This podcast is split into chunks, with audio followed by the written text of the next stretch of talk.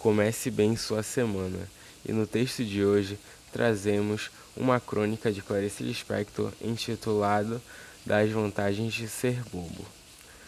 O bobo, por não se ocupar com ambições, tem tempo para ver, ouvir e tocar no mundo.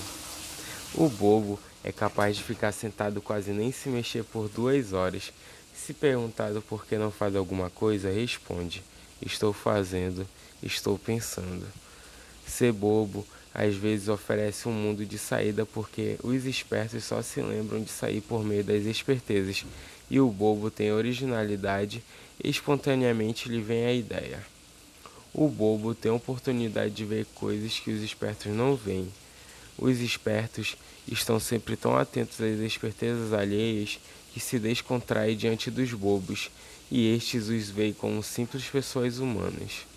O bobo ganha liberdade e sabedoria para viver. O bobo nunca parece ter tido vez. No entanto, muitas vezes o bobo é um Dostoiévski.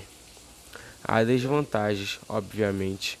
Uma boba, por exemplo, confiou na palavra de um desconhecido para a compra de um ar refrigerado de segunda mão.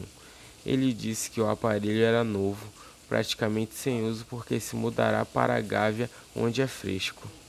Vai à boba e compra o aparelho sem vê-lo sequer. Resultado: não funciona. Chamado um técnico, a opinião deste era que o aparelho estava tão estragado que o conserto seria caríssimo, mas valia comprar outro. Mas, em contrapartida, a vantagem de ser bobo é ter boa fé, não desconfiar e, portanto, estar tranquilo enquanto o esperto não dorme à noite com medo de ser ludibriado. O esperto vence com úlcera no estômago. O bobo nem nota que venceu. Aviso: não confundir bobos com burros. Desvantagem: pode receber um apunhalado de quem menos espera. É uma das tristezas que o bobo não prevê. César terminou dizendo a frase célebre: Até tu, Brutus. Bobo não reclama, em compensação, como exclama: Os bobos, com suas palhaçadas, devem estar todos no céu. Se Cristo tivesse sido esperto, não teria morrido na cruz. O bobo é sempre tão simpático que há espertos que se fazem por bobos.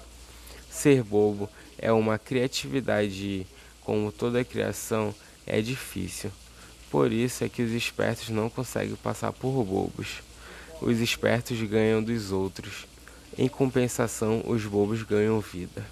Bem-aventurados os bobos, porque sabem que se ninguém desconfie, aliás, não se importam que saibam que eles sabem. Há lugares que facilitam mais as pessoas serem bobas. Não confundir bobo com burro, com tolo, com fútil. Minas Gerais, por exemplo, facilita ser bobo. Há Quantos perdem por não nascer em Minas? Bobo é Chagal, que põe vaca no espaço voando por cima das casas. É quase impossível evitar o excesso de amor que um bobo provoca. É que se o bobo é capaz de excesso de amor, é só o amor faz o bobo. Na narração, o estagiário Ícaro. O Comece Bem Sua Semana é uma ação do projeto Saúde Literária da Biblioteca da 6 AM e todas as segundas trará um novo áudio para você. Até semana que vem.